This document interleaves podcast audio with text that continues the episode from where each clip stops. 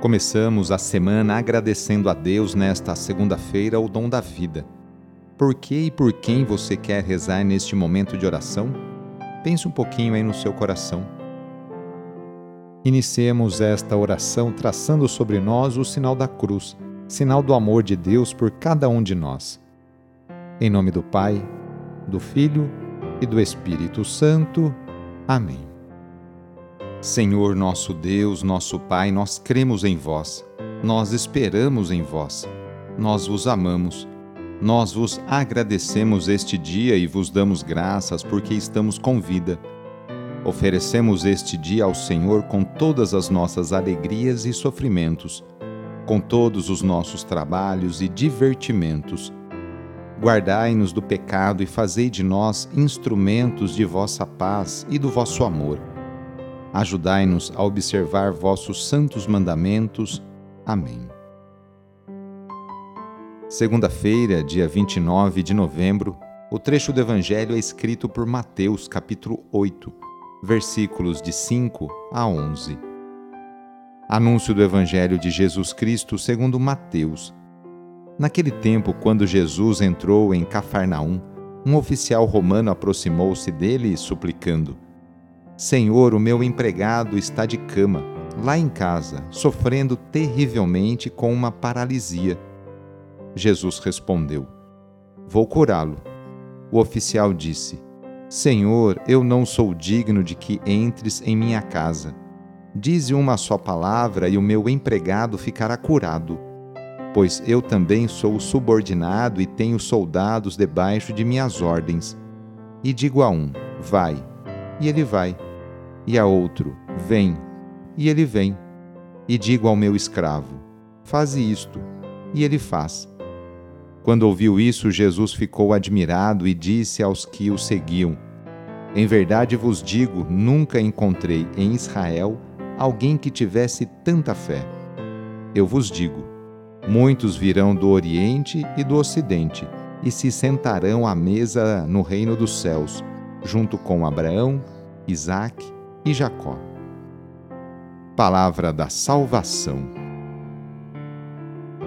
Jesus circula pela região da Galiléia pregando a boa nova do reino.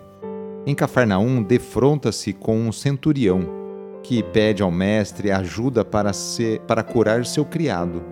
O centurião sabe do poder da palavra criadora e restauradora de Jesus por isso lhe faz esse pedido mesmo estando fisicamente distante. Assim como tem poder sobre seus criados, o centurião reconhece que Jesus tem poder sobre os sinais de dor e de morte.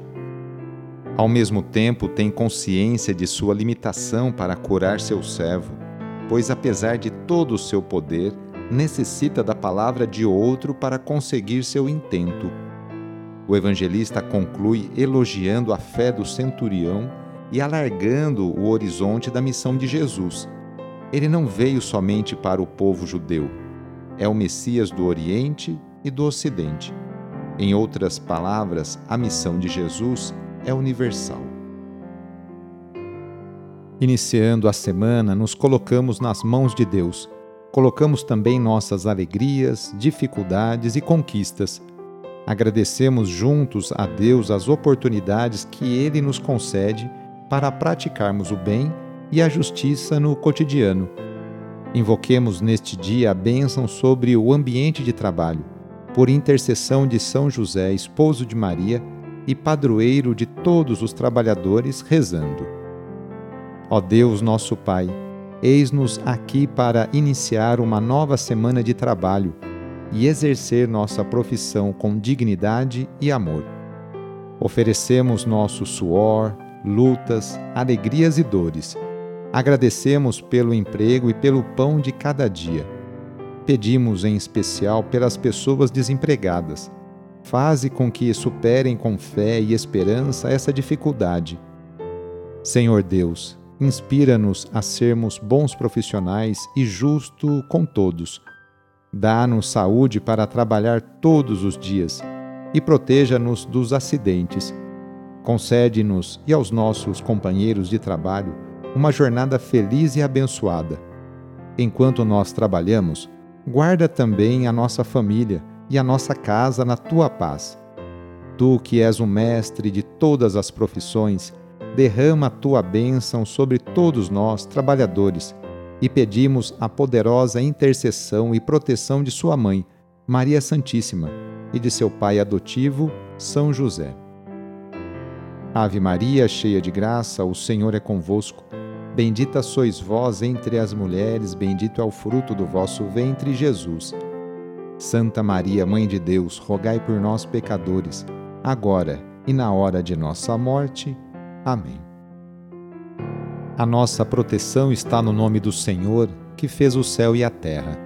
O Senhor esteja convosco, Ele está no meio de nós. Pela intercessão de São José, desça sobre você, sobre a sua família, sobre o seu trabalho, a bênção do Deus Todo-Poderoso. Pai, Filho e Espírito Santo. Amém. Foi muito bom rezar com você hoje, neste dia. Se a oração está te ajudando, eu fico muito feliz. Então, que tal enviá-la para seus contatos, familiares, amigos, conhecidos? Sou o padre Edmilson Moraes, salesiano de Dom Bosco, e moro atualmente em Piracicaba, no estado de São Paulo. Que Deus continue abençoando você e sua família. Abraço e até mais.